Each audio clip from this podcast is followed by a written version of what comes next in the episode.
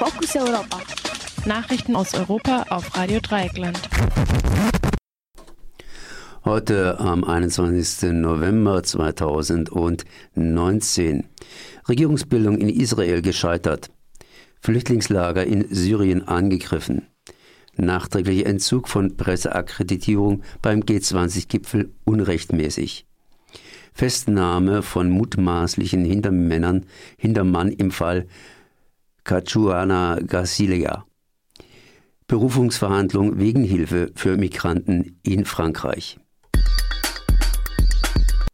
Auch unter dem bisherigen Oppositionsführer Benny Gantz ist in Israel keine Regierung zustande gekommen. Als Chef der blau-weißen Liste hat Gantz Staatspräsident Ruben Rivlin darüber informiert, die Frist für die Regierungsbildung war in der Nacht zum Donnerstag abgelaufen. Damit könnte das Land vor der dritten Parlamentswahl innerhalb eines Jahres stehen. Vor Ganz war bereits der bisherige Premierminister Benjamin Netanyahu an der Koalitionsbildung gescheitert. Weder Netanyahu noch Ganz hatten die Wahlen für sich entscheiden können. Eine große Koalition aus Likud und der blau-weißen Liste hatte Ganz zuvor abgelehnt. In den nächsten 21 Tagen kann jede und jeder Abgeordnete nun versuchen, eine Mehrheit für eine neue Regierung im Parlament zu finden. Scheitern auch diese Bemühungen, muss innerhalb von 90 Tagen erneut gewählt werden. Im Nordwesten Syriens wurde am gestrigen Mittwoch ein Flüchtlingslager angegriffen. Dabei sollen nach Angaben der syrischen Beobachtungsstelle für Menschenrechte mindestens 15 Menschen getötet worden sein. Nach ersten Informationen sollen am späten Abend zwei Raketen nahe eines Frauenkrankenhauses eingeschlagen sein. Das erklärte der syrisch-amerikanische medizinische Gesellschaft, die das Krankenhaus betreibt. Rebellengruppen machten den syrischen Machthaber Bashar al-Assad für den Angriff verantwortlich. Der Beschuss sei demnach aus einer Gegend gekommen, die von Assads Armee kontrolliert werde.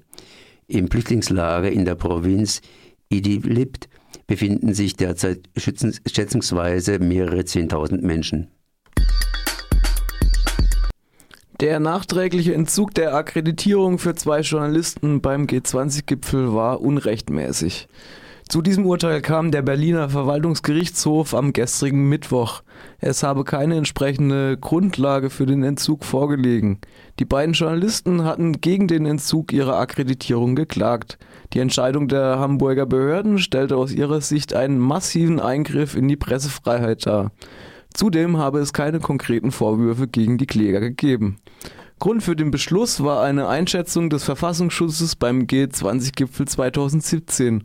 Darin hieß es, die beiden Journalisten stünden linksextremen Gruppen nahe.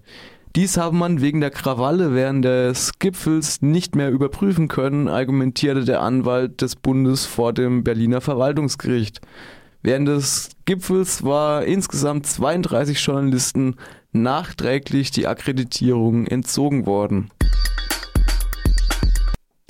Im Fall der ermordeten Journalistin Daphne Caruana Galizia wurde ein bekannter maltesischer Geschäftsmann festgenommen. Jorgen Fenece hatte nach Angaben der Times of Malta versucht, den Mittelmeerstaat per Boot zu verlassen. Maltesische Streitkräfte stoppten Fenecs Yacht demnach am Mittwochmorgen. Premierminister Josef Muscat bestätigte die Festnahme einer Person von Interesse, er sagte allerdings nichts über den offiziellen Grund der Festnahme. Pfennig war am 450. Millionsten teuren Bau eines Kraftwerks in Malta beteiligt, an dem unter anderem auch der deutsche Siemens-Konzern mitgewirkt hatte. Zudem ist Phoenix Inhaber einer geheimen Offshore-Gesellschaft namens 17 Blacks. Diese wurde 2018 bekannt.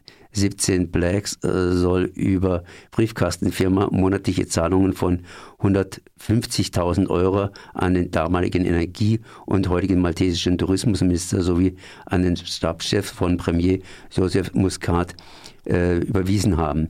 Daphne Caruana Galizia hatte diese Verbindungen bereits ähm, einige Monate vor ihrem Tod äh, 2017 recherchiert.